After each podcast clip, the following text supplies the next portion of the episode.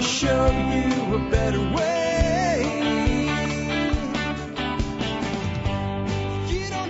Hi, folks. This is Jack Spirko with another edition of the Survival Podcast. As always, one man's view of the changing world, the changing times, and the things we can all do to live a better life if times get tough or even if they don't. Today is June the 5th, 2020. This is episode 2675 of the Survival Podcast, and it is Friday, Friday, Friday. Yeah, that's right. I haven't done one of those in a while, and I am in a good mood today. So let's uh, let's bust off with a Friday, Friday, Friday to launch the show. And you know what it is? It's time for the Expert Council Show. I got five expert segments lined up for you today. And a great quote to kick things off by, of all people, Winston Churchill. And then my piece today, you might have already heard it if you follow me on Facebook and watch live videos on Facebook because I did a live video today and I'm going to play the audio from that. It was a fantastic challenge that came out of Curtis Stone and I'm hoping it grows into something a little bit bigger. I'll tell you more about that when I bring that on. But today we're going to have thoughts on spray foam insulation for your construction projects from Tim Toolman Cook understanding nutritional labels in regard to protein requirements with Gary Collins. Uh, John Pugliano, he's going to talk about the economy, right? No, John is also a ham radio guy, and he's going to talk about setting up a ham radio system specifically for a Skywarn weather watcher that's supposed to be a good system for fixed use and mobile use. Geoff Lawton's going to talk about building a pond in an area that has a very high water table. That actually sounds uh, fairly easy to do, though there are some considerations that you have to take in when you're doing that. Um, I gave a challenge to Mike and Sue LaPrise to talk to some of the guys that got hurled into homeschooling by COVID and maybe have come to a realization that maybe there's no reason for your kids to ever go back to the government schools. And then again, I've got this response that I did from Curtis Stone. Curtis Stone threw out a challenge to myself and many other people in the regen ag uh, permaculture space, but it was much bigger than what we think of with that space. It was about solving the problems of the world through a new level of thinking, and including many of the things that are going on right now that are just crazy. And I actually kind of want to uh, expand that stable and figure out how many of us would be open to doing something with this, uh, with Curtis as well, and some people that I think that might be good for it. Maybe others have some suggestions. And, and I'm seeing maybe something that's like a weekly roundtable discussion or something like that on a single issue because there's so many issues here that like you get that many people together. And I, I'm wondering if maybe we could do it to where like all of us that are part of this roundtable agree to, you know, do at least two a month or something. And I'll talk more Monday about the logistics of it, but I just want to give you uh, my response to it because it made me think about some things and explain things maybe a little bit differently than I have in the past. And I love when we get people at the higher level of thinking, like Curtis Stone. You know, one of the people I think would be great in this group would be Xavier Hawk, who I had on this week. Like when you get people that are thinking about actually solving problems instead of getting what they want, right? It's a, I want my thing my way. Instead, you, you get people together that, that think at this level that say, how do we fix X? What is the best way we can handle this? And then not married to their idea, but here's my idea. What do you think? What's your idea? And how can we put those together? You get some really amazing things. So I hope you enjoy my segment today. Uh, before we get to any of it, let's start off with a quote of the day. This is by Winston Churchill. And my segment today is really going to be about change. So I looked for a quote about change. And Churchill once said, To improve is to change. To be perfect is to change often. Now, I'm sure there's a lot of people that could point out some things they don't like about Churchill, and I think there's a lot of people that could point out that Churchill was far from perfect, and I don't think he was even asserting that he was perfect in this quote. I think what he was kind of pointing out is you'll never be perfect. And since you'll never be perfect, the only way to strive for perfection is to change frequently. That doesn't mean change everything, but change something. Always try to do a little bit better. And kind of one of the things I want you to think about as we go through the show today is it would lead up to, to my segment on solving problems is this. I think that most of the systems of control in the world that we have today, whether it be the criminal justice system, the taxation system, uh, the overall political system, the medical system, uh, the way by which we pay for things, the, the financial system. Like, no matter what you think of, if that system did not exist today, And we came to the realization that we need something to address this. And we got together as a people and we designed a system. If we designed a system from the ground up, if we didn't have something in place that made it easy for us to be intellectually lazy about it, uh, it seems to work pretty good. If we, if we didn't sit in a point of a dichotomy with the, the, the solution either is more of what we have or giving control of what we have to some other group. If we actually had to figure out how do we build an economic system? How do we build a healthcare system? How do we build a system that creates a nation? That even if some of the things we do work rather well, if we designed it today, knowing everything we know now, what we would design wouldn't look like what we have. And yet we are so quick to defend any attempt to change what we have. And if we want change, we want change within the confines of what we have rather than something brand new, because that's scary. And how does that, how does that rub up against, how does that edge interact with the thought of to improve is to change and to be perfect is to change often? With that, let's let's take a look at something totally different when it comes to uh, to things. And solution oriented, you're going to build a house, or maybe retrofit a house, or build a tiny house, or something, and you need insulation. Because if you don't have insulation, you'll be really hot or really cold. Or you're going to spend an awful lot of money fighting the forces of temperature. So you think, I know what I'll do. Do spray foam insulation. Is it a really good idea? And if you do it, are there things you should do to make sure that you do it right? Thoughts on that from Tim, the Toolman Cook. Tim, take it away. Hey guys, Tim the Toolman Cook from All Seasons Maintenance in East Central Alberta, Canada, back here to answer another question for the Expert Council. This week's question comes from Corey Mercico, and he asks, I'm investigating closed cell spray foam insulation for a home I just purchased to convert attic space into conditioned space, and I'm not only concerned about the $8,000 price tag, but also the health implications of spray foam chemicals, future access to electrical wires, things to look for in an attic, uh, knee walls and crawl space scenarios when seeking to manage heat loss, moisture condensation on the underside of roof sheathing in cold climates, and in addition, if you could address the notion of a home needing to breathe, and furthermore, if money were no object and my only concerns were health implications, ROI and R value, what's the absolute best way to go? Fiberglass with baffles, cellulose with baffles, closed cell spray foam. And also, finally, if I pay for spray foam, should I just go over the shingles with metal roofing in the next 10 years? I edited down Corey's question to a few pertinent details in interest of time. As well, he sent a very in-depth 15 minute video of the property. So I'll do my best to hit as many high points that I can in the time allowed while making it general enough that it can help others looking to insulate. First off, you can only see so much in a video but overall the underside of the roof sheathing looks like it's in pretty good shape for the age of the house. Most of the black to me at first glance at least looks like staining left behind from either removed mold or water infiltration. There also doesn't appear to be any serious rot in the sheathing. The shingles look like they've been redone in the last five years or so, and if you don't see any new areas of water infiltration, especially after heavy blowing rains, I would say it seems that their rush job took care of most of the water in the mold. As far as the need for a home to breathe, it's definitely important, but less important the older the home gets. As the older the home gets, the more gaps and cracks there are to allow air to exchange, less vapor barrier used, so the house is able to breathe a lot better than the newer homes that are so tight. You also asked about a good surface for proper spray foam adhesion. What you're looking for for this, and for anyone who's looking to do it, is a clean, dry, debris-free surface to adhere to. In this case, most of the area appears to be a good candidate for spray foam, if that's the route you choose. Me personally, I'm a big proponent of blown in cellulose insulation, especially in crawl spaces and tight areas like that. I would just fill it as full as you can directly over the existing insulation as long as that insulation is dry and moisture free.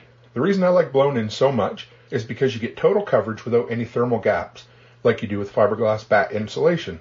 Even though it's messy, you always have access to utilities and electrical. And third, most important, it tends to be the least expensive of the three options.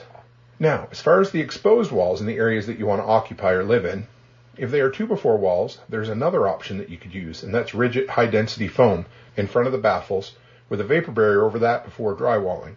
It should leave you 2 inches for rigid foam after you put the baffles in, but if you wanted to increase your R value, you can always scab on some 2x2s directly to the 2x4s, leaving you an extra 4 inches of space to insulate instead of 2. Also, you mentioned the idea of eventually going over the shingles with metal roofing in a decade or so. If you plan on living there long term, as soon as the shingles start showing their age, I say go over it with tin. It usually takes one and a half to two lifetimes of shingles to recoup your cost with metal roofing, but it's one of those buy once, cry once products. It's good for a lifetime. If you're going over a decent shingle base, you'll never have any water infiltration issues. As far as price not being an issue, for the exposed walls you're going to be using as a living space, I would say doing spray foam is the best option. You can buy your own spray foam packs and do it yourself to save a bit of money. But in the less accessible areas, I would still use blown in cellulose as you have a lot better range to shoot it into every crevice and crack and the return on investment is super quick compared to the other two options. As well, the learning curve is much less than spray foam. If you can point a garden hose, then you can do blown in insulation. It's the most fire resistant of the three. Now the main drawback compared to spray foam is that spray foam is the best at preventing mold from forming because it creates a watertight seal.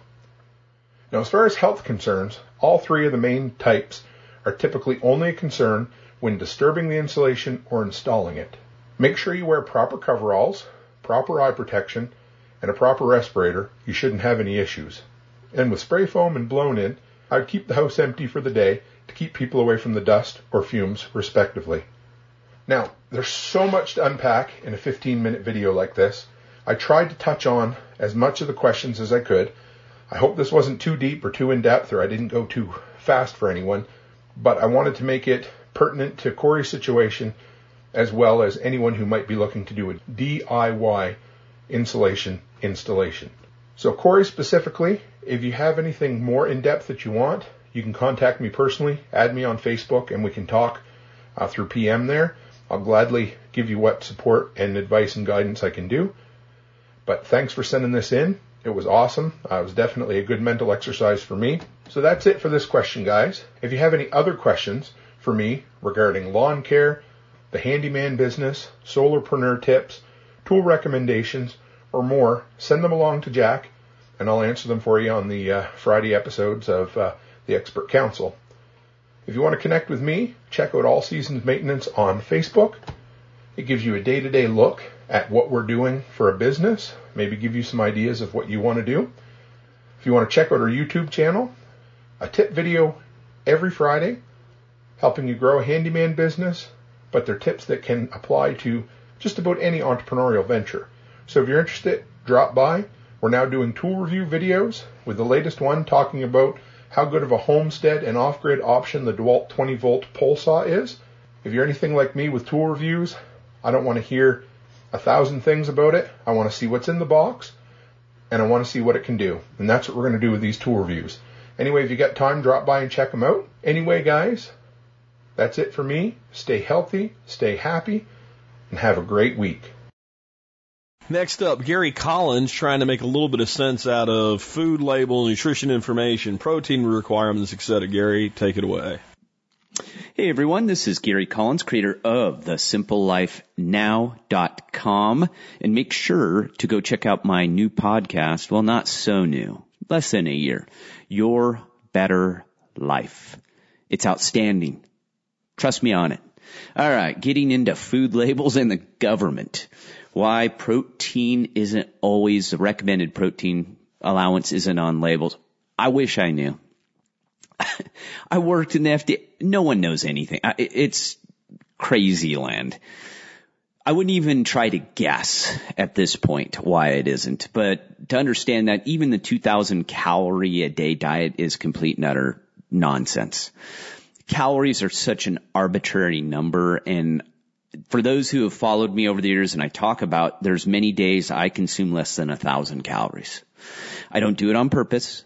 It's just that with my activity level that day and whether I'm hungry or not. To eat 2,000 to 2,500 calories a day, you're seeing exactly the result. Everyone's fat. And most people are eating more than that and everyone thinks that they're training like Michael Phelps. It's insanity. and again, cal- a calorie is not a calorie. A calorie of Doritos is different than a calorie of a grass-fed steak or of carrots.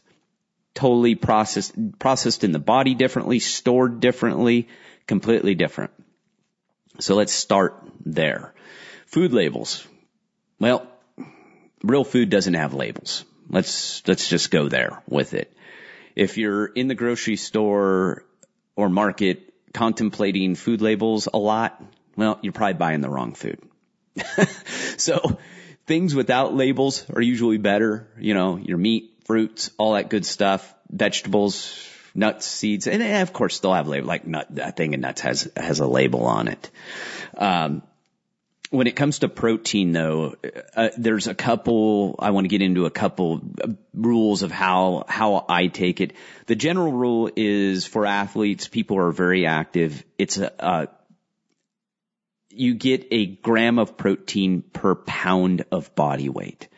So if you're 150 pounds, your daily recommendation would be 150 grams of protein if you're active. That's for athletes. I've worked with athletes. I've been an athlete. I've changed my mind on this a little bit. First of all, when I was working with offensive linemen, defensive linemen, these guys were 250, 300 pounds. We couldn't get that much protein in them. We tried. Uh, protein drinks, bars. It, it just was so hard. These poor guys were sick all the time. Their stomachs all jacked up. I think that one gram per body pound works to about 150 pounds. And even for me, trying to get 150 grams of protein in a day, whoa, that's a lot. It's a lot. For me, I have found a more reasonable amount when, and the thing is this all comes down to everything being dialed in though. Your diet has to be dialed in, which means you have to be eating real food is about 0.5 to 0.75 of a gram per body pound. I have found that is a more logical number and I've experimented big time over the decades with this, all over the place with it.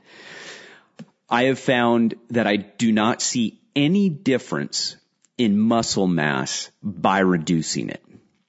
I, have tried everything. And what I noticed is, and remember too, if you eat too much protein, it will be converted to fat. It will.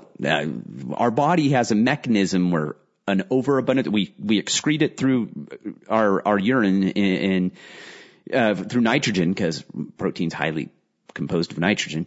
That's part of it. But for the most part, you can convert protein into fat, stored body fat and sugar, glucose. So that's part of the process of gluconeogenesis, which I've talked about several times. Our bodies are very resilient, have different energy sources, convert macronutrients in different ways. But for me, I found that's a reasonable amount. So if you're 150 pounds and you're fairly active, 75 to 100 grams of protein is adequate from what I have found. Uh, I've noticed no difference in repair.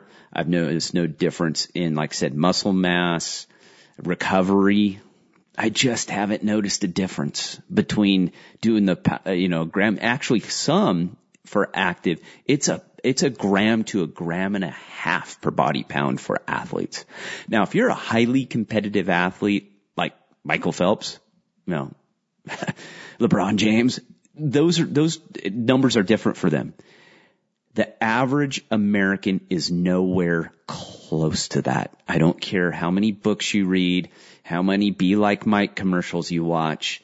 We are not them. Nowhere close. What they do on an, on a training level, activity level, resistance tra- is far different than what we do. So just take yourself out of that mindset.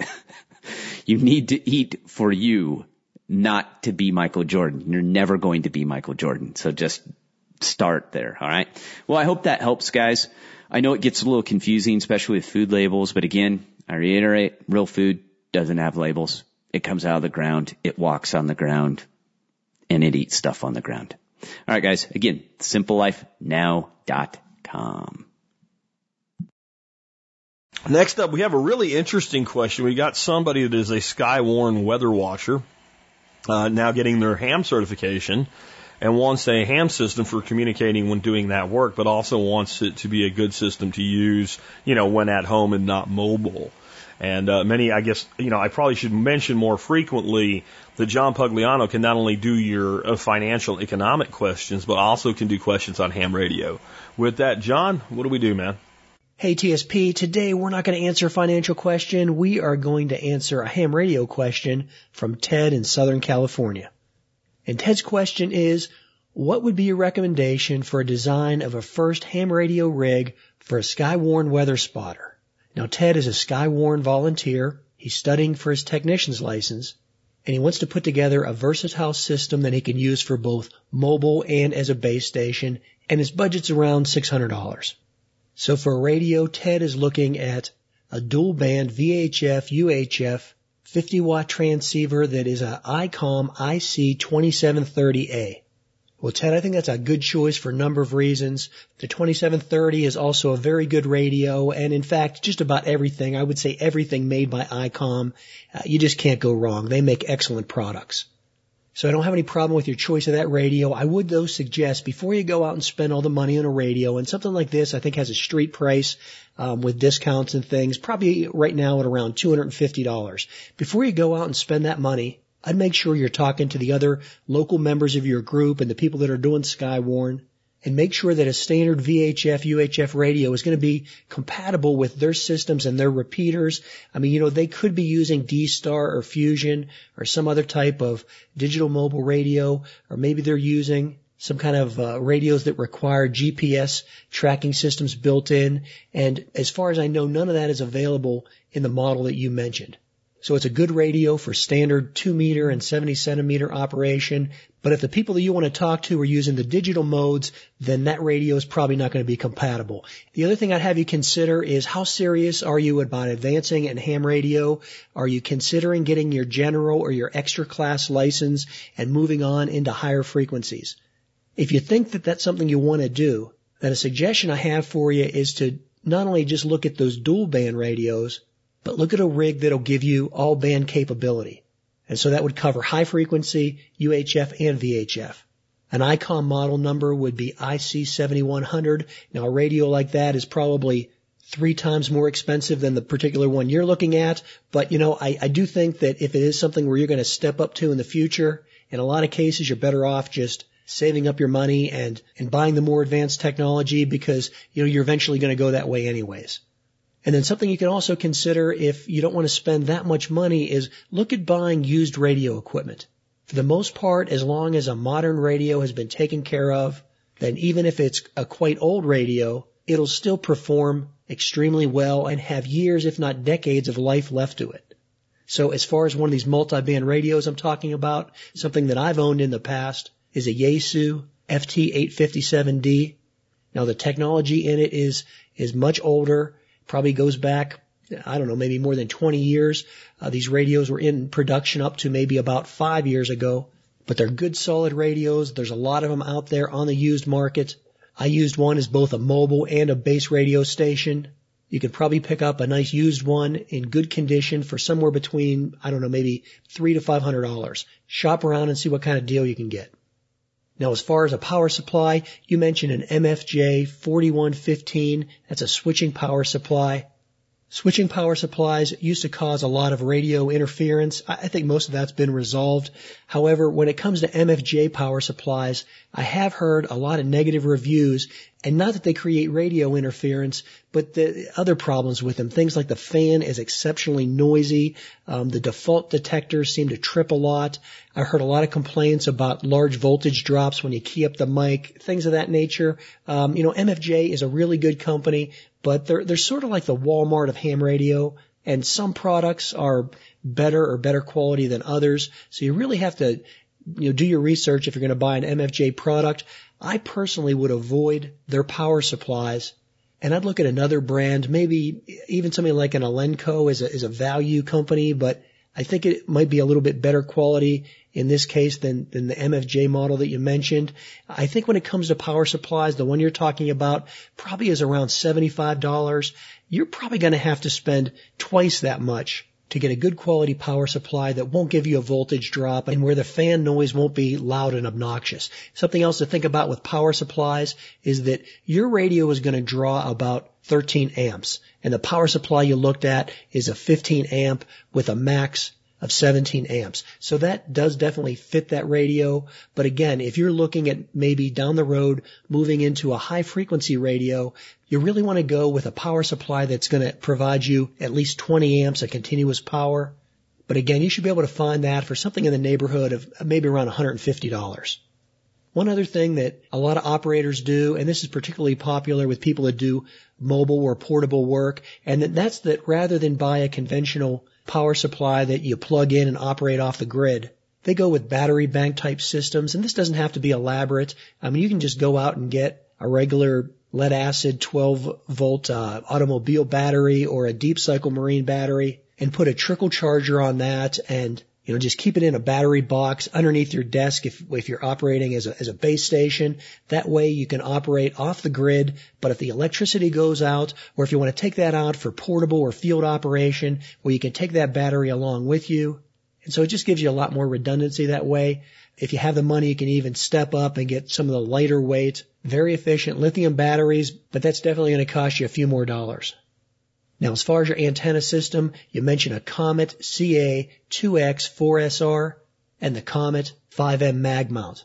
Yeah, that's a good system. I hear a lot of good reports on Comet antennas and, and really the physics behind a dual band mobile antenna is, you know, pretty well established. So any of the good quality name brand antennas for around that, you know, 50 to $100 price range are probably going to fit your needs. But that particular one that you mentioned, the 2X 4SR, I do hear good reviews on.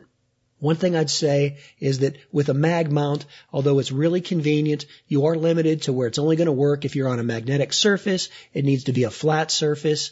And then of course the advantage of having a magnetic mount is also the disadvantage. I mean the ease of nature of being able to put it on and take it off a metal surface is really convenient, but the problem is, is that it's really not a permanent or a very secure mounting.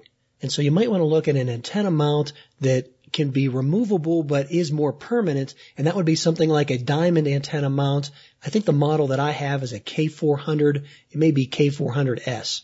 What I really like about these is that it uses a series of set screws that you can uh, put on and take off with an Allen wrench. So it's definitely not going to be as convenient as the mag mount, but you get a really secure physical connection. It can also give you a better grounding system and then it has a swivel mount on it that turns in all three axes. So you can always have the antenna oriented exactly vertically no matter what the angle is of the surface that you're mounting it to.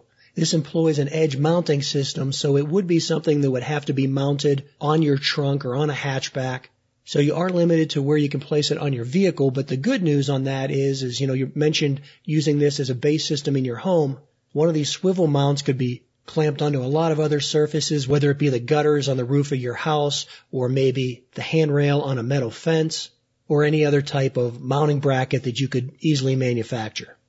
And then finally, the last item you mentioned and really a very important item to cover is SWR, standing wave ratio. You mentioned that you're thinking about getting a meter, the MFJ 842.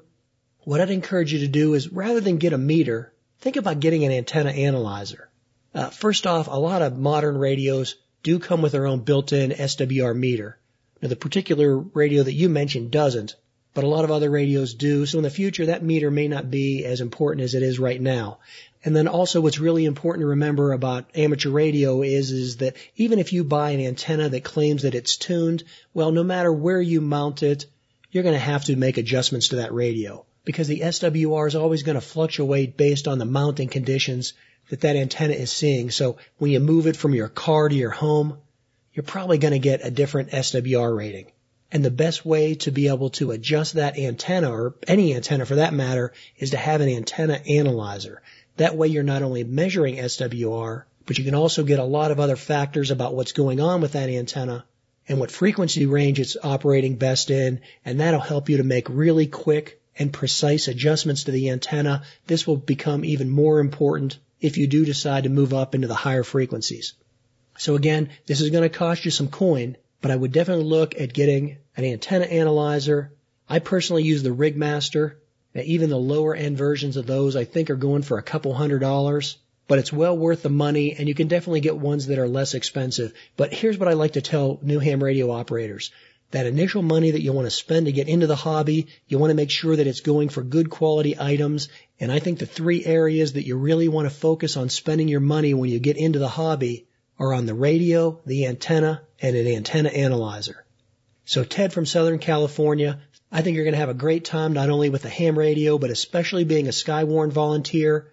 So hey, again, thanks for the question. This is John Pugliano of Investable Wealth and the Wealth Setting Podcast. So I, I'll tell you something about John with this ham stuff. He he actually really enjoys this. This, and I, I think almost anybody that becomes a ham radio person that actually actively engage, like if you're going to do this, the work to set up systems and to have them and to use them, you have to enjoy it, right? I'm not saying everybody that does it will enjoy it. I'm saying everybody that keeps doing it is somebody that really likes to talk about it.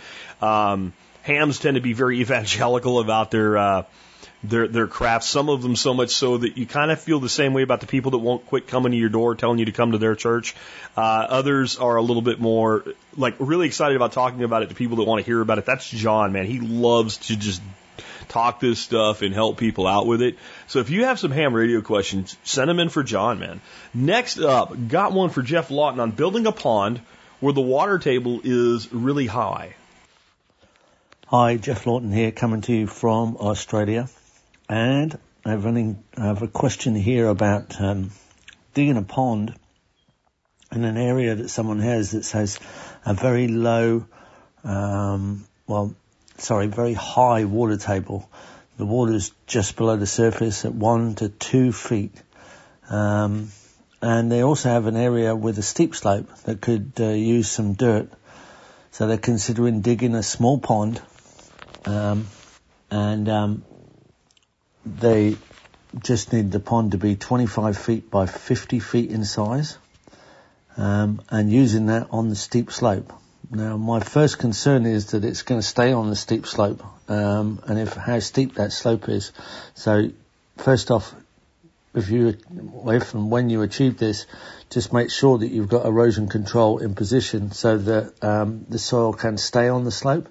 Uh, you may actually have to pile it up um, and let it dry out. It, it is going to be anaerobic because it's saturated, airless soil. It's just all water and, and it's going to probably be quite sloppy.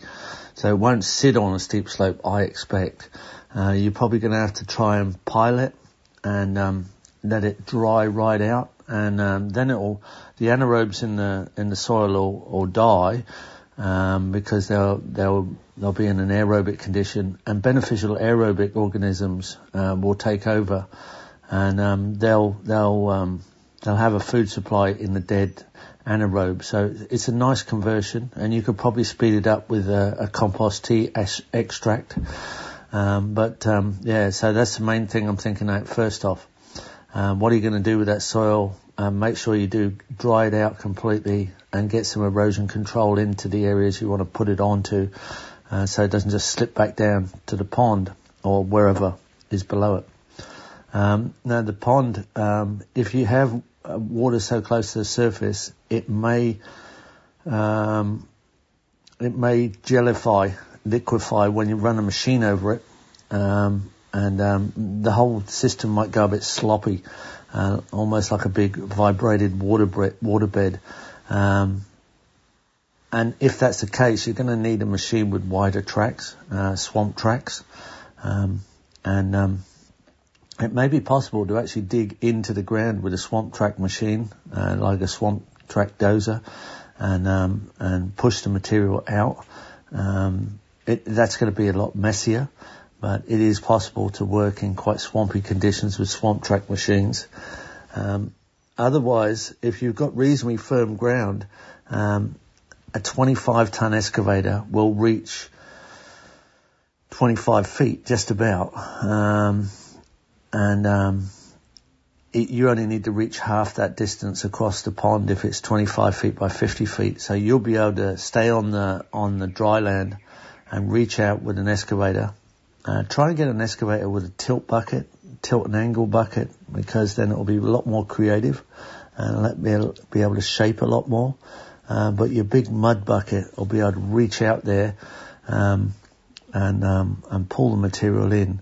Now, if you're in some of the states like with uh, um, Minnesota, which has 10,000 lakes, as it says on the number plates of the cars, um, you'll get uh, machines that have big buckets with drain holes at the bottom to let a lot of the slop out. So if you're in an area that's classically uh, wet, um, people will know about working in this this situation. So you reach halfway across or a little bit more, uh, pull down to the depth you want as you go, and uh, it'll it'll fill as you dig, of course, and it'll look a bit messy to start with, but then it should all clean up. Um, with a tilt and angle bucket, you'll be able to shape the internal profiles. Um, you don't need a, uh, any kind of pond wall. Um, you don't need any catchment. The water's already there. it can be an advantage to build your soil up a bit higher around the pond and in other areas. Um, because what you dig is what you get in this situation, and um, you could end up with, well, you could very easily end up with slightly higher ground um, in the lower section as well as the extra soil for the slope, um, and that could be an advantage. Again, just remember the material is going to be anaerobic when it comes out. It's going to, um, it's not going to be the best growing material immediately, but it will convert to very good growing material once the anaerobic soil converts to aerobic soil and the aerobes that move into the soil, um, eat the, the, um, nutrient of the, the dead anaerobes. Um, so sounds good. Be careful. Um, check it out. Get experienced operators uh, try and reference an operator that's done something like this before in your area and, and um, is extremely confident that um, um, he knows what you want to do and he can do it. It sounds like it could be a nice job uh, with a nice finish. Thank you. Next up, let's hear from Mike and Sue Laprise on the unintended homeschooler, I guess would be a way to put it, having homeschooling thrust upon thee uh, countless parents and grandparents throughout America who always thought, well, maybe I could homeschool, all of a sudden were. And countless that thought, there's no way I'm going to homeschool, all of a sudden were. Um, and that's led to some interesting observations, I think, as well, including some of my own, which I will let Mike and Sue outline for you. Mike and Sue, take it away. This is Michael and Sue Laprise with HaloBySue.com, designing the life you'd love to live for the Expert Council. Hey, Jack. ATSP community. Today's question comes from Jack. How about one dealing with being thrust against your will into homeschool due to COVID and realizing, hey, we can do this and it's a better way. My grandson is farting around outside today because he did uh, yesterday and today's work all yesterday. He has now said, I am free. This started when I told him if he stopped procrastinating and got his shit done, he could be free and he was wasting his life making excuses when this was a great chance to be free. The next day, very sad faced, he told Dorothy in the garage, I just want to be free. it sunk in.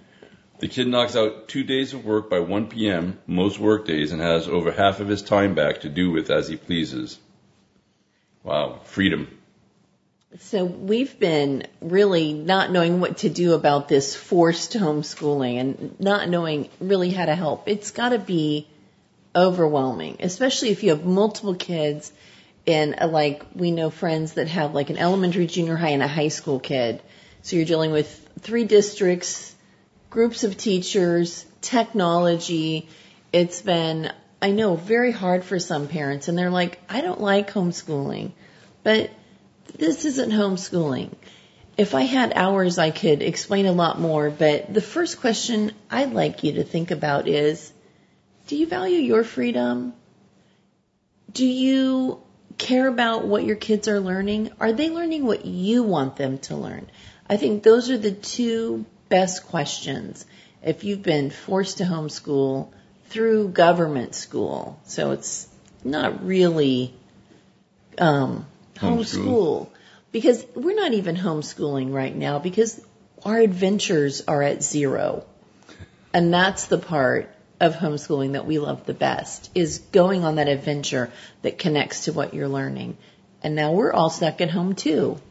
So the response to home to that being back at school, it's been very interesting to watch. Some of our older friends who have older kids and younger kids that homeschooled and then put their younger kids in school, they're suddenly forced to homeschool again. And it's been interesting to watch that response because the one friend, day one, we're done. I'm withdrawing my kids from school. I ordered a new curriculum. I'm, we're on our own. I'm not reporting to the government school. The other friends are like, no, I don't want to homeschool. That's why I put my kids in school. And so they're working really hard to figure out the government school at home thing and praying like crazy that school isn't canceled for the fall. So, um, Yeah, because some of them are, are not very happy and we're saying, this is not my responsibility. This should Yeah. be the teacher's responsibility, but now it's my responsibility at home. Yeah, but these are your kids. So they're your responsibility first. So anyways, it's been, it's gotta be really confusing. It's been hard for us and we haven't had a lot of change because we're home a lot anyways. The only thing that's changed is we haven't gone on any adventures because everything that we would do is closed. Yes. So we've been staying home. Yeah. So the next thing I would ask is, are you working in the right direction while you're doing this at home? are your kids learning what you want them to learn? are your kids learning what they want to learn? Right? Here's the key one. Are your kids enjoying life? And that's, it's hard to do when your ups, your whole system of life is upset. So to avoid that and help your kids enjoy life, um, you could ask them questions like, do you miss going to school? What do you miss about going to school? Cause I know for our neighbor kids that we're having over to swim and stuff like that, um, they don't miss school. They miss their friends. And my kids that are homeschooled, we miss our friends too. Like we're still co-oping. We didn't for maybe two months, but then friends we're all like, hey man, we're okay. We're all staying home. We get together on Tuesdays just like before. And, um, but the interesting part, some of the neighbor kids who are bullied at school, who've really struggled at school, um, they don't miss school at all. They're loving being at home. And the homeschool, uh, the schooling from home, um, yeah, and it depends, right? So if you're in a certain state, like if I was in Pennsylvania, if I was in California, I would do the government school at home. I would just Yeah. do what they're doing because it, I would avoid all the struggles of all the reporting and paperwork that you'd have to do to, to homeschool if if this was just thrust upon. And this will probably be an option in the fall because we have friends that are teachers and a niece and the schools are asking them, hey, what do you want to do? They're asking parents, what do you want to do? Do you want to do school from home? Do you want to go to school? I don't know if you've seen some of the alternative scheduling and stuff like that, but, um, if you decide to homeschool in the fall and you live in a really difficult state, you just go with the government school at home next year. You've already, you know how to do it. You've been doing it for a couple months now. You'll be okay. If you're in Texas or Oklahoma or an easy homeschool state, that's when you really got to start asking, what are my kids learning? Are they learning what I want them to learn? Are they learning at their own pace? And that's really, really important for uh, one of my neighbors. She's like, my daughter's super smart. She's doing really well academically. Then she starts getting bullied and all of that comes crashing in. She's super smart, but that school environment is very unhealthy for her. So she'll probably school from home next year and be much better off. Yeah, so I, I think going back to Jack's original point, which was really interesting with his grandson, what has his grandson really learned? I think he learned the difference between punching a clock, being a nine to fiver, Yeah. and being an entrepreneur. Because a lot of times in the regular school day, that's what you're doing in, right? You're going in and putting in the time. But what Jack's grandson gets to do now, he realizes if I finish the task, then I've got freedom the rest of the day. So his mindset is more like an entrepreneur. It's task oriented. I don't just stop because the clock stopped. I stop when my task is done. Right. But a lot of times that means the task is done earlier than the clock, and then you've got freedom. Yeah, so the first week we were all home. We were taking a walk. My mom lives in our neighborhood. We're walking to my mom's house with my herd of children, which is six. And um, my neighbor, who's a grandmother and her grandkids live with her, she's like, "How do you do this?" And I said, "I own the snacks and the electronics, so you've got to get your work done if you want either of those." And she was like, "Oh." Got it. That works. So, what is the best way to live a free life? That's really what it comes down to because Jack's grandson is experiencing freedom and he just wants to be free. Isn't that Yeah. what we all want? Right? It's that inalienable right, right, of life, liberty, and the pursuit of happiness. And it reminds me of we were in Durango, Colorado two weeks ago. yeah. So even though we weren't going on adventures, we went on an adventure to We Durango, did. Everything Everything was closed, but we got to But see the, the mountains nature wasn't closed. nature wasn't closed. But what we saw there was a lot of young adults, and some not so young adults, who live a life of freedom.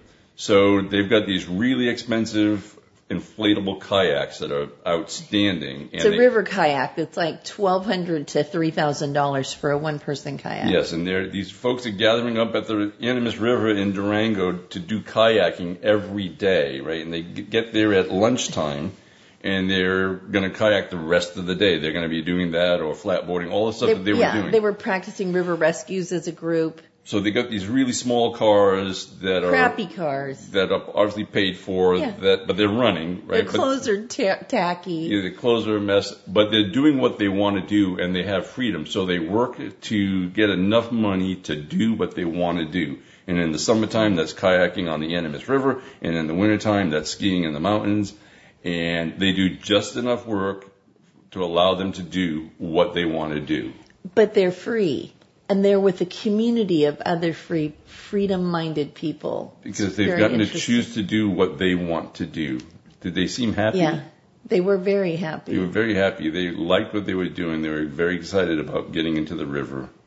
yeah. And, uh, and that excitement comes from the fact that they were free to choose what they wanted to do. yes. And so this has been Michael and Sue Laprise reminding you that choose life wisely, choose freedom. Back to you, Jack. And next up, I um, I, I'm gonna play again the audio from this video that I did today on Facebook. And since it was in video and it was in direct response, it wasn't really made for the show, but I think it'll work just fine for that. Just to give some context though into this, yesterday Curtis Stone did a video and he tagged quite a few people in the video, uh, most of whom are kind of the permaculture regen ag world but his his call out for what the solutions were about was much larger. Uh, he specifically uh, went into uh, the areas of, of politics, the legal system, economic system, healthcare, and agriculture. And he called on all of us that he tagged in this video to respond to it. Uh, not really a challenge like, hey, I'm challenging you, you're wrong. More like a challenge like, hey, here's some thoughts I have. Tell me where you think I have it right. Tell me where you think I have it wrong, and tell me where you would go with this. And I found that to be really interesting, and it has me kind of excited. And I, I really am trying to think about ways to make this even more than it is, and to see if I can get some group of, of folks at this high level thinking. Uh, and se- several I'll mention in this, and there's some others like I didn't mention, but I should have, like Xavier Hawk. I think would be an interesting guy to bring into something like this, and to maybe have you know, once a week or even twice a week, some sort of a roundtable discussion. And if we make that panel large enough, it's not anybody has to carry too much weight.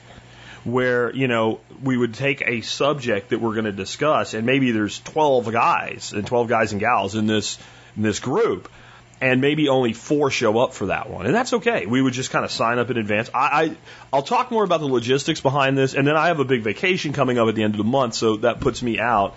Um, but if we could get somebody involved that would make a really good, you know, MC, you know, some really good moderator for this that could take care of some of the technical aspects of it, then maybe we could get this done. And it would be cool to have that as a podcast. Uh, it would be kind of like an all-star podcast with you don't know who's really going to show up that week or that day and what's going to happen. But I think, you know, a frequency of anything less than a week, once a week is, is going to be way too low. And I think maybe a twice a week show uh, and maybe available in video or audio, uh, if you, depending on like we use Zoom conferences or something like that. I think it would be really cool. Uh, so anyway, that's kind of where I see this going. I'm kind of jazzed about it, and as I say in this segment, I'm in. If if if if, there's enough people that want to do it, I'm in. And it, I think it'd be really interesting. And the goal wouldn't be for us to tell you what solutions are, but for us to discuss solutions so you guys can then think about solutions and tell us what you think solutions are. And I think you'll hear a lot of that in my segment here. So here we go. Again, there might be a technical hiccup or something in this, uh, but this is just basically the audio out of that video I did in response to Curtis's video. And I'll put a link in the show notes to Curtis's video as well. This is also available on my YouTube channel if you want to share just this segment. Hey folks, as you come online, I'm gonna just since we're doing this live, wait until a few people show up, and uh, then we'll start. This video is going to be a response to a video that Curtis Stone put out yesterday, and he's called on quite a few people who are seen as leaders in the thought movement, um, and in specifically in permaculture and regenerative agriculture movement. And he hit five key areas in his video. Um, I'm going to respond to that because he asked us to respond to it. This is not hey like a a, a debate at all. This is collaboration, and uh, I really didn't quite see exactly how many people he asked to do this. I'm really hoping that all of them do though. Um, I know Ben Falk was mentioned, so I'd love to hear from Ben on this too. And I'm I, kind of my first thing here is I actually want to expand this this group think. Um, and maybe create kind of a think tank on some of these questions. So if you haven't seen Curtis's video yet, he basically hit on trying to take things from destructive to constructive. That was his overall theme. And he hit politics, medicine, economics, legal system, and agriculture. And uh, there's a lot of agriculture in it because, well, that's Curtis's background. That's a big part of my background. And I think the first thing that we're going to probably want to do with the agriculture thing is let's stop using the term agriculture. And that's going to come into a broader theme of, of what I'm going to talk about today. We are in a situation where these systems that we find unjust, because like Curtis is like, we need a new legal system because the existing legal system is unjust.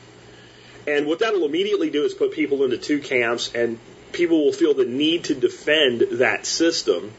And then people will point out all the reasons you can't change that system. And, and, and both sides will make legitimate points. And so one of the reasons I don't want to use the term agriculture, and I know we use the term regenerative agriculture, et cetera, but if we understand, and one of the things I want to be clear on too is we need to be start being precise about our language and precise about the words that we choose to use um, and make some allowance for, for marketing. Because when you're putting ideas out there, whether you realize it or not, the only way that you're going to be successful is you need to be able to have those ideas stand up and, and be marketable. You have to be able to win over people with those ideas. But we can do that and be precise. So many of you that listen to my podcast, and this segment will be my segment for the podcast today as well on the Expert Council Show. Um, I am fond of using much more the term horticulture than agriculture. And I want you to kind of think about this as we go through this video today as how many places this, this would apply. So agriculture means the culture of fields. So, I mean, if you ask Curtis Stone, like when you were doing your, your agricultural business, were you practicing agriculture? He would say yes.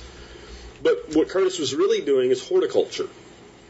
You know, and Curtis was, you know, railing yesterday on monocultures and saying monocultures do not exist in nature. I completely agree. And his system that he was farming, right, farming and agriculture aren't necessarily the same word, was horticultural. He was cultivating plants to the benefit of humans. That's what horticulture is. And human beings are natural horticulturists. You can take a little kid in the woods and show them a plant and show them how a seed works without giving them any specific instructions. You just say, this plant grows and this thing forms and a seed falls off. And when it goes in the ground, it makes a new plant. And some portion of those children, when you go visit their homes, will have that plant growing in their backyard.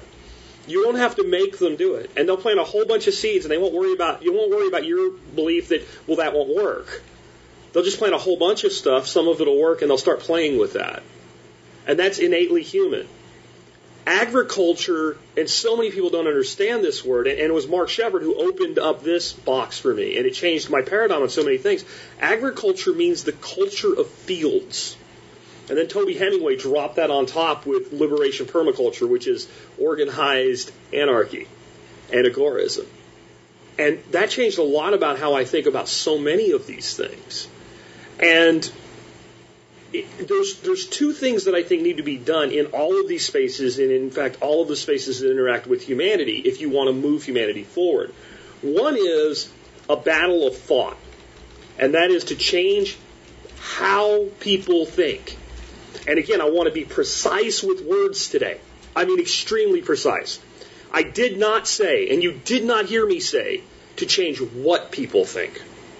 You didn't change, uh, you didn't hear me say to change how things should be done. Right? Because I want to be horticultural with people, not agricultural. The school system is an agricultural education model.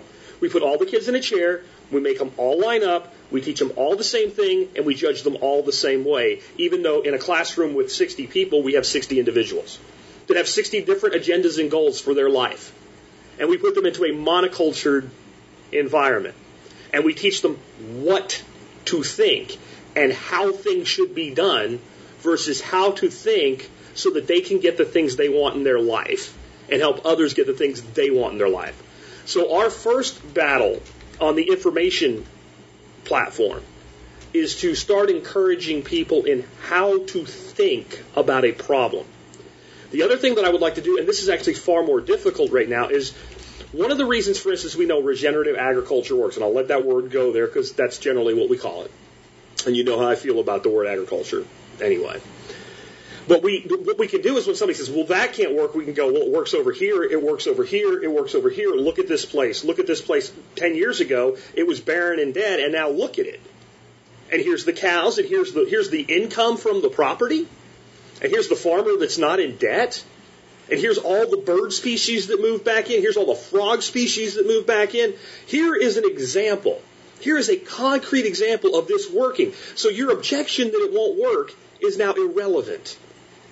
Your objection that it can't be done is now irrelevant. Your objection that it's not scalable when I can point to 200, 300, 500, 1,000 acre projects is now irrelevant when I can do like Mark Shepard did in his first book and say, let's do a calorie output analysis. Let's look at the inputs versus the outputs and compare this to a cornfield. And say, yes, I don't produce any single thing that's more than corn, but the combined total blows it away and the inputs are a fraction. You can't argue anymore. So a lot of the things that we would like to do with medicine, with the legal system, etc., we need an example place, a libertarian compound, something like that. But I found that those are very difficult to pull off. The entire system is designed to prevent us from doing that. But I would love, sure, to see someplace with a decent climate and it far enough away from other people, and you set up a town and you call it Liberty Town or something like that. You, you incorporate, so you use the system to be out of the system and say, we don't need your help here.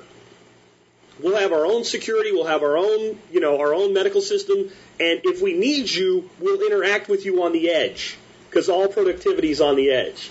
So actually, the more of these things you can create, the more edge interactions you create. And if we can stop this edge interaction from trying to destroy this, then the, the, actual most brilliant ideas will not come inside these places or in the system. It'll come where the two interact peacefully if you can get that done. But that is very difficult. If you look at even people that went out in the middle of the desert in New Mexico to build earthships, and they took an architect with them, and the state took away his architectural license and, and, and basically destroyed him, even though none of his customers were unhappy with him. And nothing he did actually was illegal. They just didn't like the way that he did it. So we need to start thinking about not how we work in that system. How do we get as far out of that as possible? One of the ways you might do that is you take structural engineers and you don't have them operate under their license and you just build your shit the way that you want it and you put some form of a wall around it. And that could be physical walls. It could be um, legal walls. Again, incorporating as a town in that type of environment so that we have town laws. We'll let you know if we need your help. Bye bye. But again, these types of things are very difficult to pull off because everything is set up to prevent them. And the places you might be able to do are the most inhosp- inhospitable places that there are. And then you've got to get people who are willing to sacrifice and build a life to come there. And I'm going to tell you something that some of you aren't going to like. Most of us already did it. It's really hard to get me to leave my place and go to Jabipville to do something like this because in spite of what you think about how hard it is to do, you can do it just about anywhere for yourself. So most of us that are willing to do the work and make the sacrifice and make the investment, we're already doing it or have done it. So now you got your, your people that are most capable of building something like this that have already built something. And what's holding them back is how hard it is to like bring people in and start building around them because all the places that are for sale around me are half million dollar homes. So how many people can I bring here? And trust me, I've tried. I take my and because and this is nothing about anybody's income, but when these homes go for sale, I take all my like-minded, affluent friends and I send them listings. And it's not that I won't I don't want somebody without money moving here. I just know that like me showing you this half million dollar house doesn't help you if you have a $30,000 a year income, right? So there's that difficulty on all these functional things, being able to actually do these demonstration sites. And you can do a piece. So Mark Shepard can do a farm, right? But trying to do this integrated thing, and it's something I've taken a stab at, and I had millions of dollars lined up in 48 hours. Over $10 million, like, we're in, we'll do this thing. And a person from the FTC came and told me, and he liked me. He was not the bad guy. He just said, I love you. I've been following you forever. But I'm telling you, if you do what you're going to do the way you're going to do it, you're going to go to federal prison.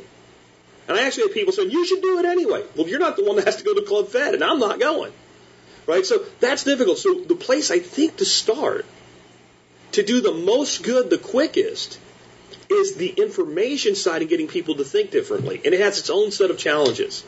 So let's take something that's going on right now. Like, what do we do about the problem that we have in the legal system? Is going to be a response to a video that Curtis Stone put out yesterday, and he's called on quite a few people who are seen as leaders in the thought movement, um, and in specifically in permaculture and regenerative agriculture movement. And he hit five key areas in his video. Um, I'm going to respond to that because he asked us to respond to it. This is not hey like a uh, a debate at all. This is collaboration, and uh, I really didn't quite see exactly how many people he asked to do this. I'm really hoping that all of them do though. Um, I know Ben Falk was mentioned, so I'd love to hear from Ben on this too.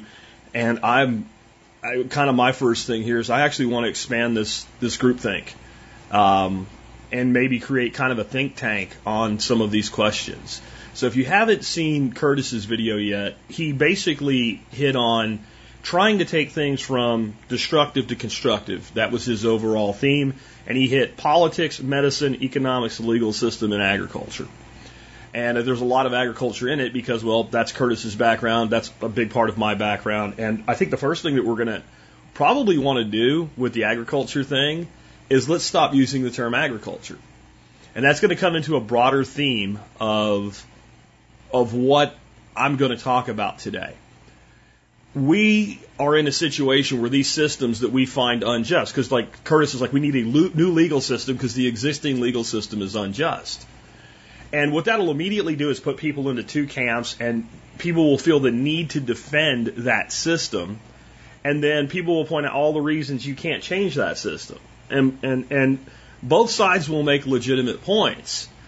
And so one of the reasons I don't want to use the term agriculture, and I know we use the term regenerative agriculture, et cetera, but if we understand, and one of the things I want to be clear on too is we need to be start being precise about our language and precise about the words that we choose to use um, and make some allowance for, for marketing. Because when you're putting ideas out there, whether you realize it or not, the only way that you're going to be successful is you need to be able to have those ideas stand up and, and be marketable. You have to be able to win over people with those ideas. But we can do that and be precise. So many of you that listen to my podcast, and this segment will be my segment for the podcast today as well on the Expert Council Show, um, I am fond of using much more of the term horticulture than agriculture. And I want you to kind of think about this as we go through this video today as how many places this, this would apply. So agriculture means the culture of fields. So, I mean, if you ask Curtis Stone, like when you were doing your, your agricultural business, were you practicing agriculture? He would say yes. But what Curtis was really doing is horticulture. You know, and Curtis was, you know, railing yesterday on monocultures and saying monocultures do not exist in nature. I completely agree. And his system that he was farming, right? Farming and agriculture aren't necessarily the same word, was horticultural. He was cultivating plants to the benefit of humans. That's what horticulture is. And human beings are natural horticulturists. You can take a little kid in the woods and show them a plant and show them how a seed works without giving them any specific instructions. You just say, this plant grows and this thing forms and a seed falls off. And when it goes in the ground, it makes a new plant. And some portion of those children, when you go visit their homes, will have that plant growing in their backyard. You won't have to make them do it. And they'll plant a whole bunch of seeds and they won't worry about, you won't worry about your belief that, well, that won't work. They'll just plant a whole bunch of stuff. Some of it'll work and they'll start playing with that. And that's innately human. Agriculture, and so many people don't understand this word, and it was Mark Shepard who opened up this box for me, and it changed my paradigm on so many things. Agriculture means the culture of fields. And then Toby Hemenway dropped that on top with liberation permaculture, which is organized anarchy and agorism. And that changed a lot about how I think about so many of these things. And there's there's two things that I think need to be done in all of these spaces, and in fact, all of the spaces that interact with humanity, if you want to move humanity forward. One is a battle of thought, and that is to change how people think. And again, I want to be precise with words today. I mean, extremely precise. I did not say, and you did not hear me say, to change what people think. You didn't change, uh, you didn't hear me say to change how things should be done. Right? Because I want to be horticultural with people, not agricultural. The school system is an agricultural education model. We put all the kids in a chair, we make them all line up, we teach them all the same thing, and we judge them all the same way, even though in a classroom with 60 people, we have 60 individuals that have 60 different agendas and goals for their life. And we put them into a monocultured environment. And we teach them what to think and how things should be done versus how to think so that they can get the things they want in their life and help others get the things they want in their life. So our first battle on the information platform is to start encouraging people in how to think about a problem. The other thing that I would like to do, and this is actually far more difficult right now, is one of the reasons, for instance, we know regenerative agriculture works, and I'll let that word go there because that's generally what we call it. And you know how I feel about the word agriculture anyway. But we, what we can do is when somebody says, well, that can't work, we can go, well, it works over here, it works over here, it works over here. Look at this place. Look at this place 10 years ago. It was barren and dead, and now look at it. And here's the cows, and here's the, here's the income from the property, and here's the farmer that's not in debt, and here's all the bird species that moved back in, here's all the frog species that moved back in. Here is an example. Here is a concrete example of this working. So your objection that it won't work is now irrelevant. Your objection that it can't be done is now irrelevant. Your objection that it's not scalable when I can point to 200, 300, 500, 1,000 acre projects is now irrelevant. When I can do like Mark Shepard did in his first book and say, let's do a calorie output analysis. Let's look at the inputs versus the outputs and compare this to a cornfield. And say, yes, I don't produce any single thing that's more than corn, but the combined total blows it away and the inputs are a fraction. You can't argue anymore. So a lot of the things that we would like to do with medicine, with the legal system, etc., we need an example place, a libertarian compound, something like that. But I found that those are very difficult to pull off. The entire system is designed to prevent us from doing that. But I would love, sure, to see someplace with a decent climate and it far enough away from other people, and you set up a town and you call it Liberty Town or something like that. You, you incorporate, so you use the system to be out of the system and say, we don't need your help here. We'll have our own security, we'll have our own, you know, our own medical system, and if we need you, we'll interact with you on the edge, because all productivity is on the edge. So actually, the more of these things you can create, the more edge interactions you create, and if we can stop this edge interaction from trying to destroy this, then the, the, the actual most brilliant ideas will not come inside these places or in the system. It'll come where the two interact peacefully if you can get that done.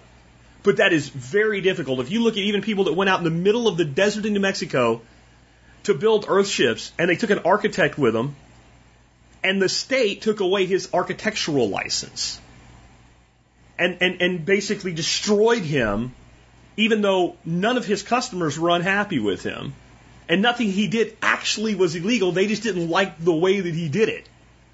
So we need to start thinking about not how we work in that system. How do we get as far out of that as possible? One of the ways you might do that is you take structural engineers and you don't have them operate under their license and you just build your shit the way that you want it and you put some form of a wall around that. And that could be physical walls. It could be, um, legal walls. Again, incorporating as a town in that type of environment so that we have town laws.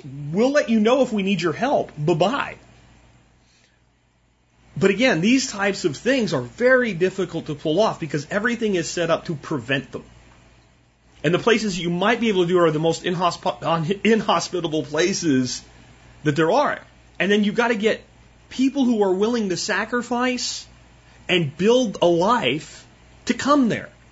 And I'm going to tell you something that some of you aren't going to like. Most of us already did it. It's really hard to get me to leave my place and go to Jabipville to do something like this because in spite of what you think about how hard it is to do, you can do it just about anywhere for yourself. So most of us that are willing to do the work and make the sacrifice and make the investment, we're already doing it or have done it. So now you got your, your people that are most capable of building something like this that have already built something.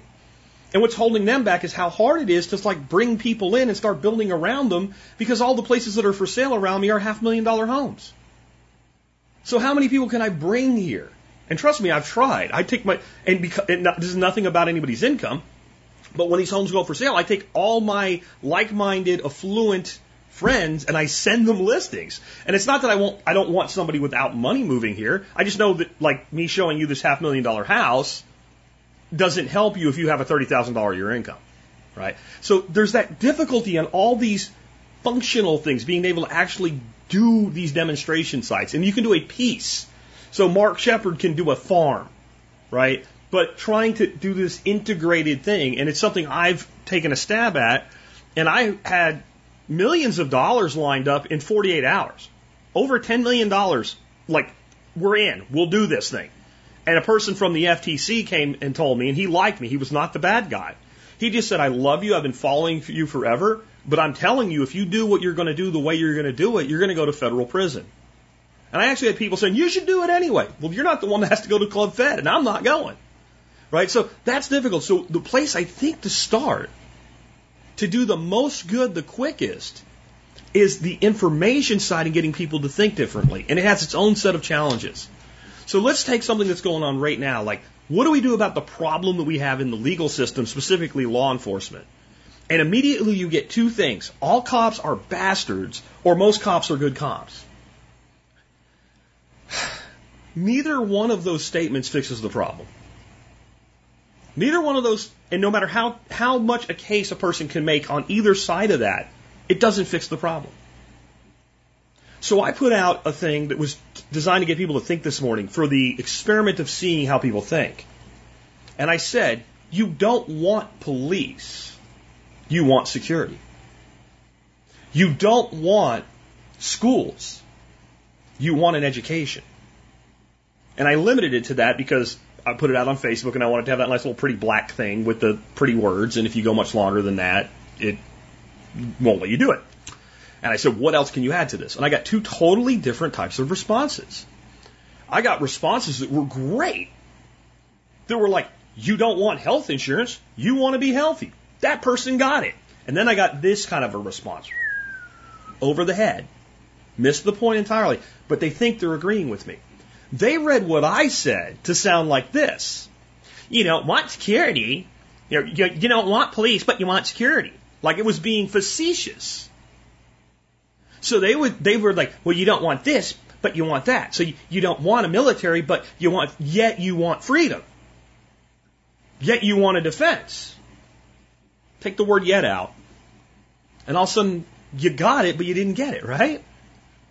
All I was saying is take anything that we have a flawed system for and then say, why do we have this system? What do we want as people? I don't want roving gangs to be able to come take my stuff from my property. I very much want some level of security.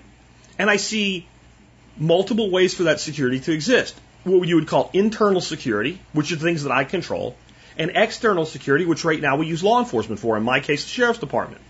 And I'm going to say right now, my sheriff's department, I don't know anybody that lives around here that has a big problem with the people that work for our sheriff's department. We are generally fairly happy with our law enforcement. Doesn't mean I don't think it can be better. I'm just saying we don't, my sheriff's department's not out harassing people because of the way they look or what they're doing. My sheriff's department's pretty much not bothering people unless you're cooking meth in your backyard. And then they're probably only doing it if somebody's complaining about it. All right, so they, they seem to be very much in touch with what the community wants. But I can show you just as, yeah, for every place like that where in general things work well, I can show you a place that it doesn't. So when we look for a solution to that problem, one of the things that people that want to defend the system always use is what we call the nirvana fa- fa- uh, fallacy, right? The utopia fallacy. Call it what you want, same thing.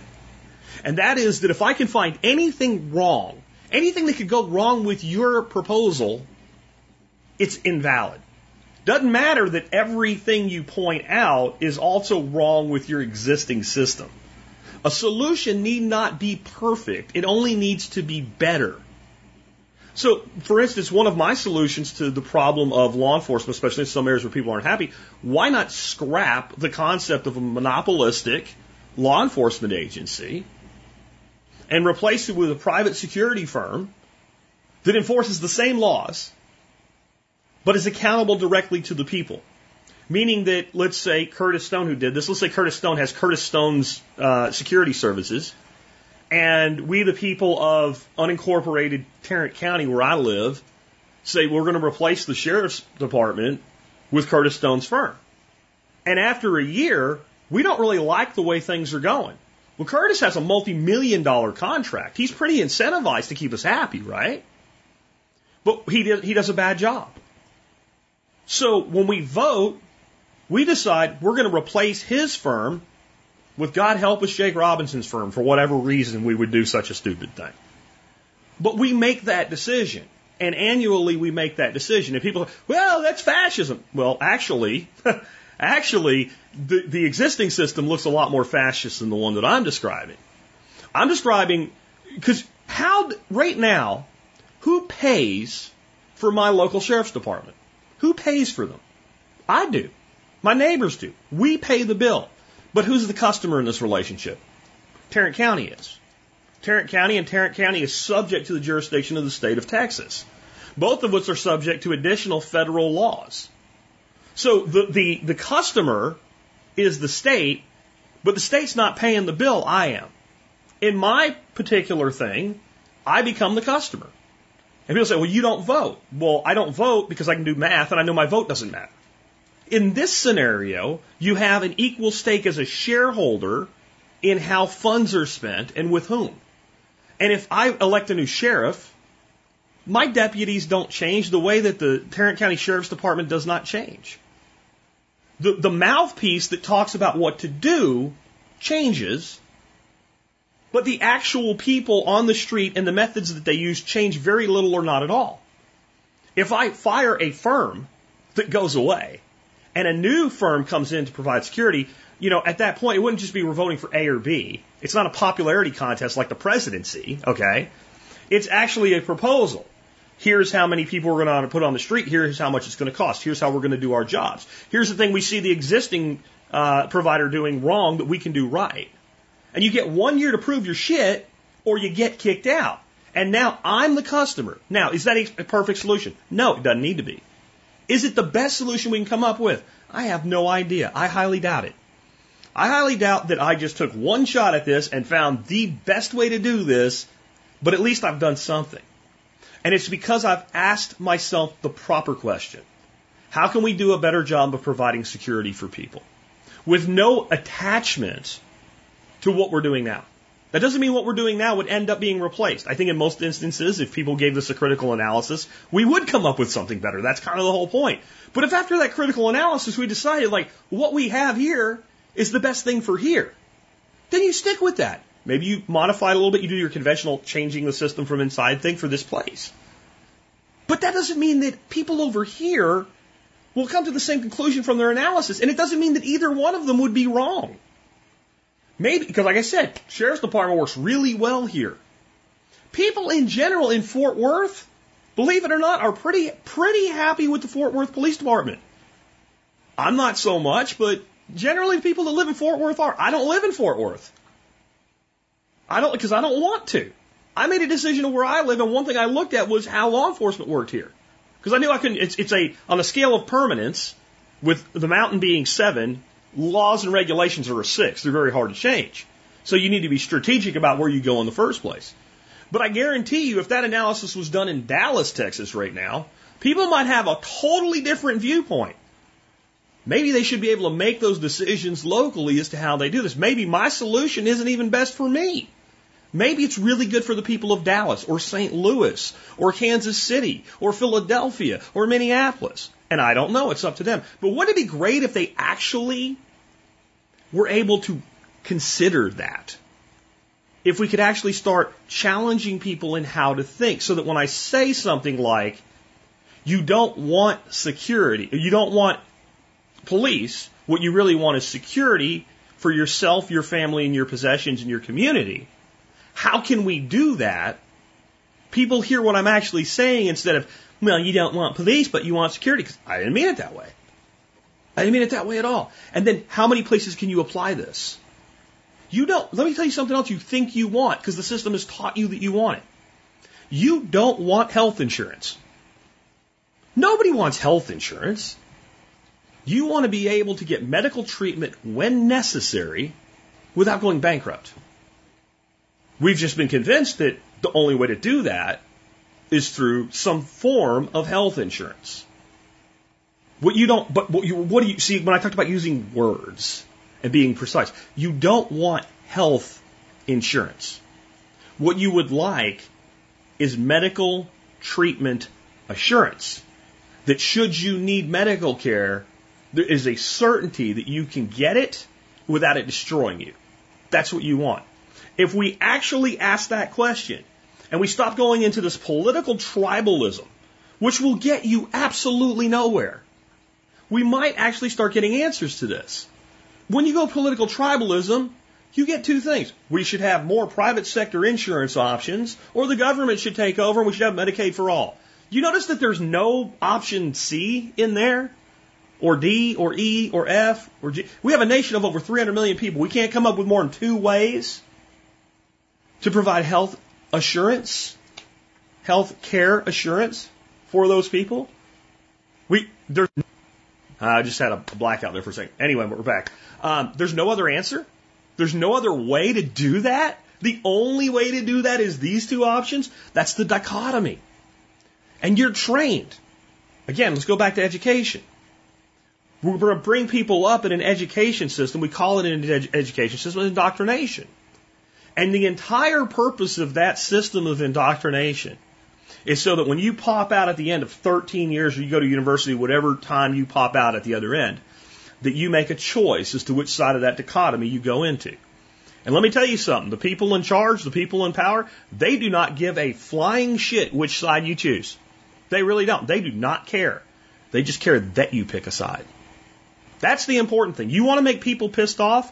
Don't pick one side or the other of the political dichotomy.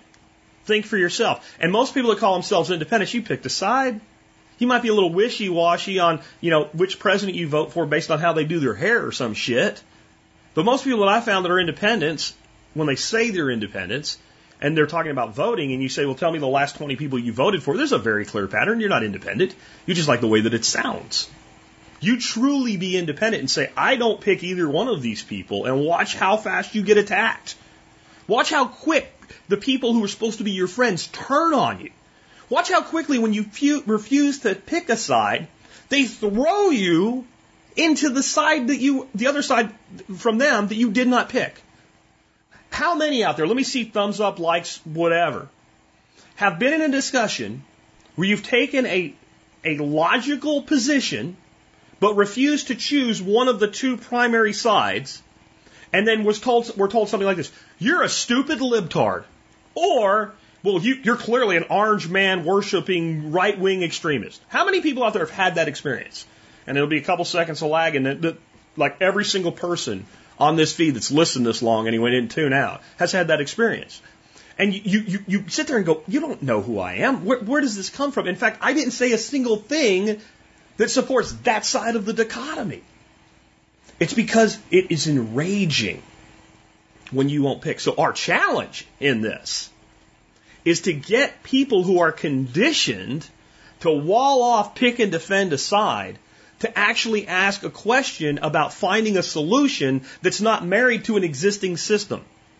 So I said that's easier than developing some, you know, anarcho town somewhere in Nebraska or something. Maybe it's not. I mean, that's, we're fighting, you know, a decade and a half, two decades of mental conditioning by the time you're trying to reach that person.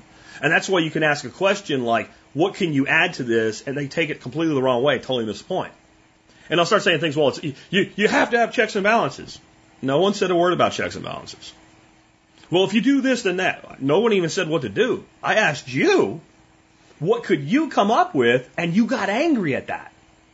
Think about that. That's what we're fighting here. So that's what I'm going to start doing. I'm going to start trying to, to pull it out of people. You tell me any way to do this other than defending one of two sides of the economy. Whether you think it'll work or not, you just can see what this comes down to, and it's what I've been teaching for a long time. The most powerful self learning quantum computer that exists is in here. And I'm not talking about my brain individually. I'm talking about all of us collectively as human beings. The person you think is stupid, and they seem to kind of be stupid in some of the things they do, still has an incredible computer in here. And if you're judging a fish on its ability to climb a tree, you're going to think it's stupid. So that person you think is stupid, maybe you're judging them on things that aren't their talents. But what if we could get 10, 20 million people who currently refuse to ask those questions to start asking them? And this is the important part. We let go of our desire for their answer to be the same as our answer. We let go of that. Instead of when somebody gives an answer that you see flaws with, saying this is why it won't work, it's great that you see flaws. Let's call that a peer review, an honest peer review, unlike current modern science, which also needs reform. An honest peer review is, I see what you're going for there. What if? What if we added this? And then you start to have a dialogue. Because this is where we're going off the rails. The goal is common. The goal is common. We talk about we should have fair, open debate and we civil to each other. It, you, then you're still fighting each other when you're trying to get to the common place. Why is it such a, a thing? Because the people in power do not benefit from consensus. They love the word consensus when it pushes an agenda, but they do not benefit from consensus. Every single apparatus of power in the systems, and stop calling it a, the system. There's a be precise with words. It's not the system.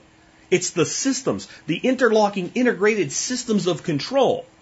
Every single one of them is predicated on dividing you from your neighbor, who you have far more in common with than the people that run these systems. So why are we debating who's right when we're both trying to solve the same problem instead of collaborating on what solutions could be?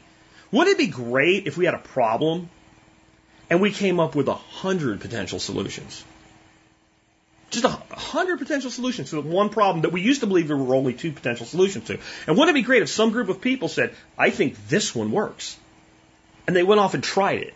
And we, we, if we can get just enough freedom that they can be allowed to do that. And if you think that's not going to work, and you can't think of any way to make it work, that you can collaborate with people that have a different idea, and you can go do that. And somebody out there's going, well, that's federalism. That's the promise of federalism. But it's not, it's, it's not being delivered on, and it hasn't been delivered on. One of the things you guys have to do is you have to let go of this idea that we can just get it right within the framework of the existing system this time. Because if we're talking about the United States and Canada, this, you're talking about systems that just their their latest version is 200 to 300 years old at this point. Well, next time's going to be different. You ever see the movie Dumb and Dumber?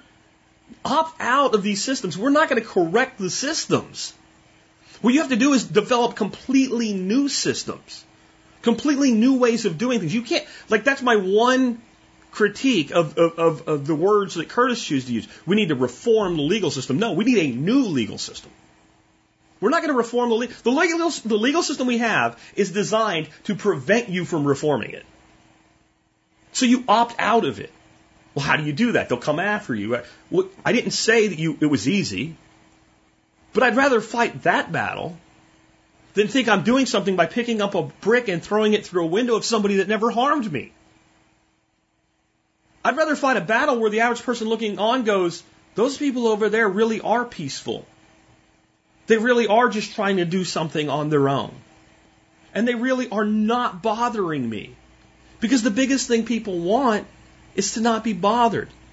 Let me tell you something else you don't want. You don't want a job. You don't want a job. Not in the way we normally think of the term. You want to feel that you do something meaningful and productive, and you want enough income of some flavor to be able to have your needs and your basic wants and some luxuries met. That's what you want. How do you do that? I didn't want to be on the radio 12 years ago when I started doing what I'm doing. I wanted to be able to teach people and entertain people and reach people. So I started a podcast. And today people will go, well, okay, yeah, that's what everybody does. It wasn't in 2008. When I told people that I worked with, and I was, I was a high six figure earning professional in the corporate world. I'm going to go to this podcast thing. I'm selling out my shares of the company to you at nowhere near what they're worth because I want to go away peacefully. They thought I was crazy. They thought I was nuts. But I knew that like breaking into broadcasting wasn't going to work. You know, I could say shit and get fined more money than I was going to make that year. And I'm going to say shit sometimes because it's the word that's called for to be used. I wanted to do things my way. So instead of trying, could you imagine the difference? Had I said, I'm going to reform broadcasting. I'm going to reform broad. I'm going to go tell those media outlets how they should be doing things and ramrod my opinions into their apparatus and do things my way and become successful and change all of media by doing that. No. What you see now is those people trying to figure out how to break into podcasting because people like us went and did it. That's not about me. Because again, I want how to think. That's an example of a solution that worked for me.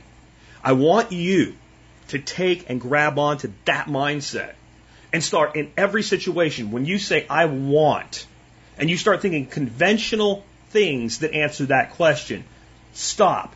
And in the words of Nicole Sauce, be a toddler and say, but why? And keep asking yourself that annoying, but why? But why? But why? Until you actually figure out what it is you really want.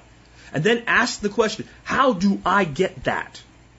And then you might get pretty good at asking a, a much more important question. What do most people want and how do we get that? That's all I got for you. I do want to add one thing though. I, again, I don't know who Curtis has called into this, but I'm in. I'm in on let's keep doing this and let's form a mastermind group and let's get as many ideas as we can and let's push them around. Let's start doing joint uh, pre- joint things. We get all on the air together and let's expand our circle. You know, I don't, again, I don't know who Curtis called out on this, but I think we need more than just people that are in permaculture, regen ag and stuff.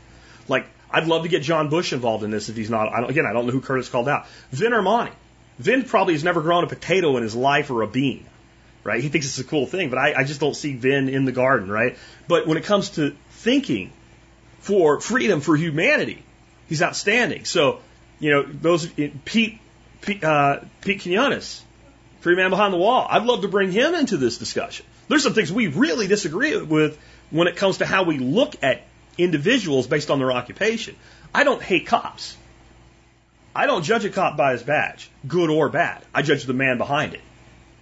Right? I'm not going to write off any group of people any more than I'll, you know, make every anybody that's in that group a hero. I don't believe in either or. I judge the man and the man's actions and what would I have done in his shoes in that situation.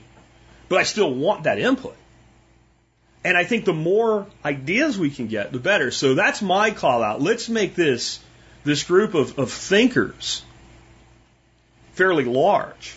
And then let's get some sort of organization behind it and let's start let's run with this. Let's challenge people because we'll do a really good job of getting the, the people on the other side to think.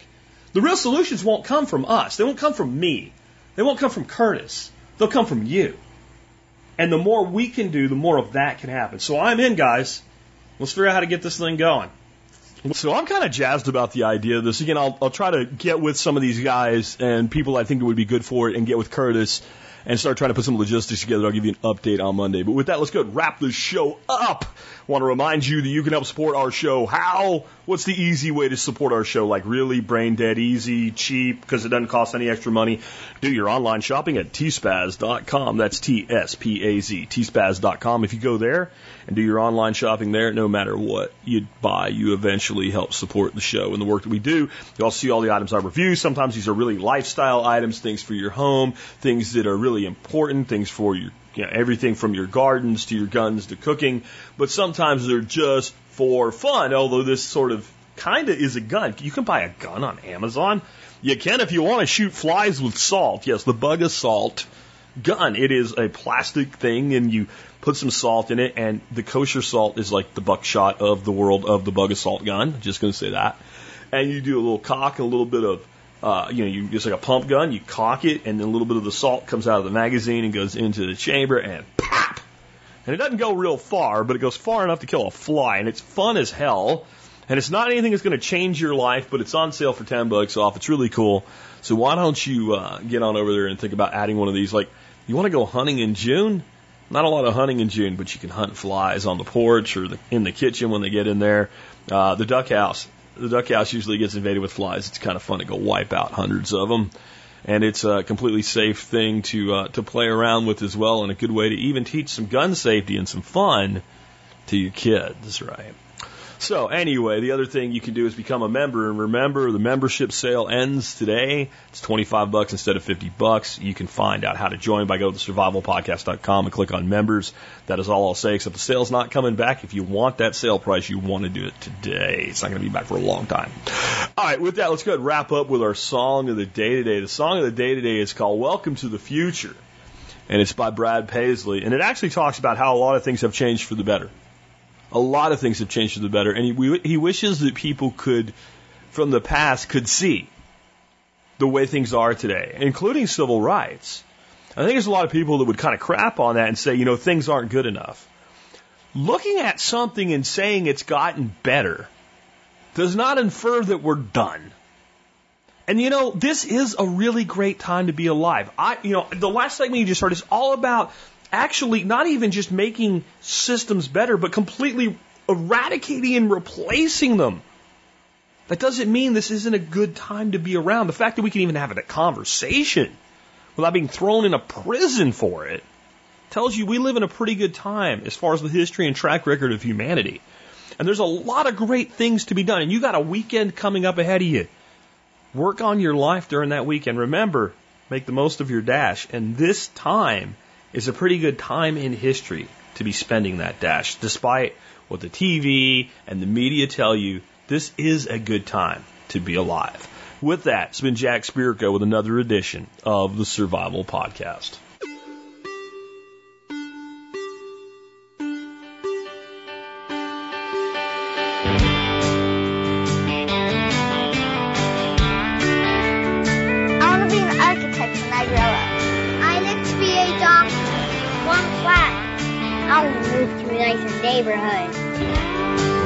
Was 10 years old, I remember thinking how cool it would be when we were going on an eight hour drive. And I could just watch TV.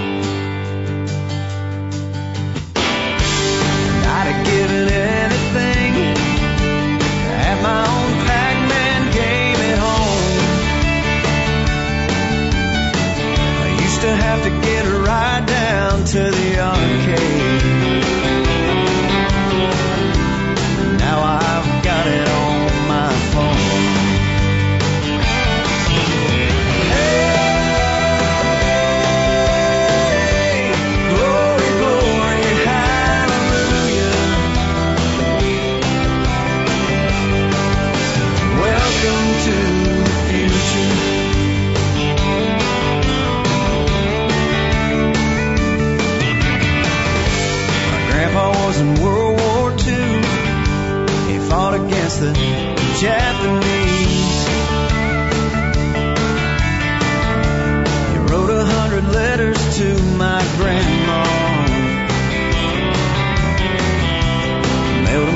base in the Philippines.